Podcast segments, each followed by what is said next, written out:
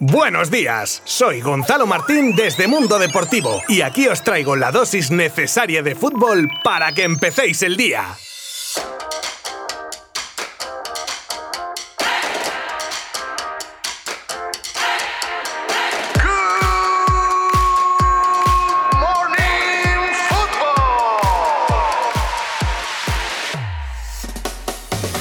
Pues empezaron las semis de la Copa del Rey con el partido de ida entre Sevilla y Fútbol Club Barcelona. Y casi casi podemos decir que el actual Rey de Copas tiene un pie fuera del torneo. Que sí, que queda la vuelta. Pero la cosa pinta regular. Es verdad que las lesiones se han cebado con el Barça, sobre todo en defensa, y eso se está notando una barbaridad en todos los partidos. Pero oye, un equipo como el Barcelona, lo siento, pero no gana nada solo un 11 de garantías. Y se ha demostrado a lo largo de los años que un fondo de armario de calidad puede marcar la diferencia.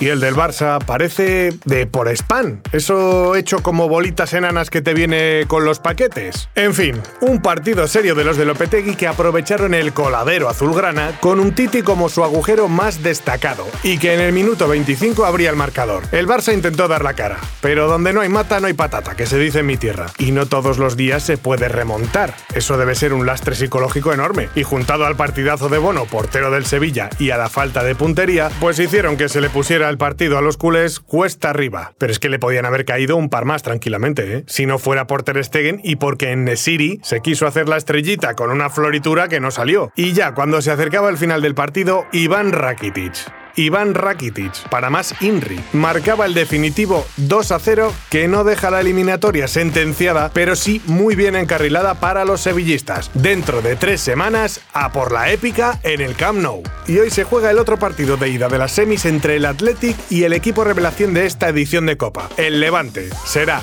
en San Mamés a partir de las 9 de la noche.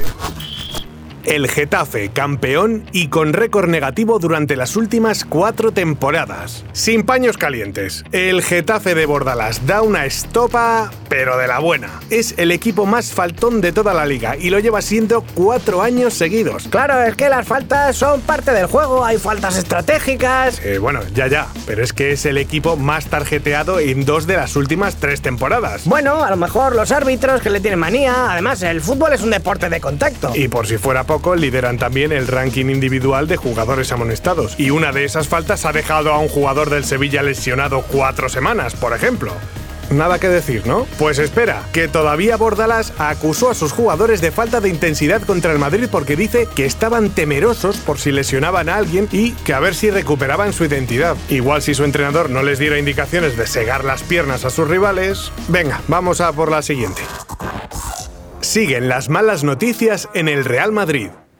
El 4, el 7, el 2, el 15, la niña bonita, el 25, el 17, 1, 7, el 19, el 23, el 12. ¡Bingo! Pues sí, todos esos dorsales están ahora mismo lesionados en el Real Madrid. Menuda plaga. El último, Marcelo, que después de su titularidad en el nuevo sistema de Zidane de tres centrales, en el que se le vio bastante sueltecillo, bastante cómodo, pues tuvo que pedir el cambio y tracatrá, el sóleo a la porra y probablemente tres semanas en el dique seco.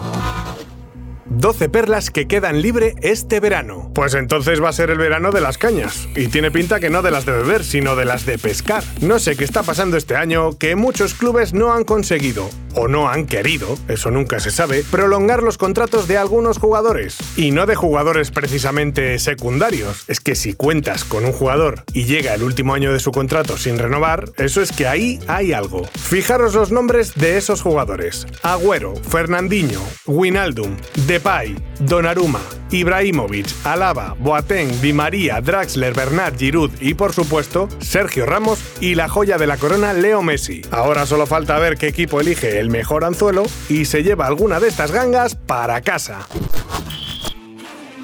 Aparece muerta la ex de Jerome Boateng a la semana de su ruptura. Lo primero, y por si hay algún mal pensado, hay que empezar diciendo que la policía ha descartado el asesinato como causa del fallecimiento. Casia que así se llamaba, dejó de ser la pareja del jugador del Bayern una semana antes de que se la encontraran muerta en su casa.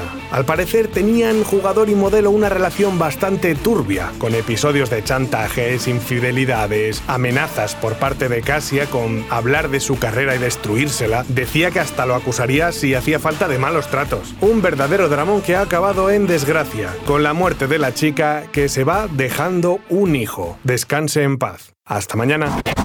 Mundo Deportivo te ha ofrecido Good Morning Football, la dosis necesaria de fútbol para comenzar el día.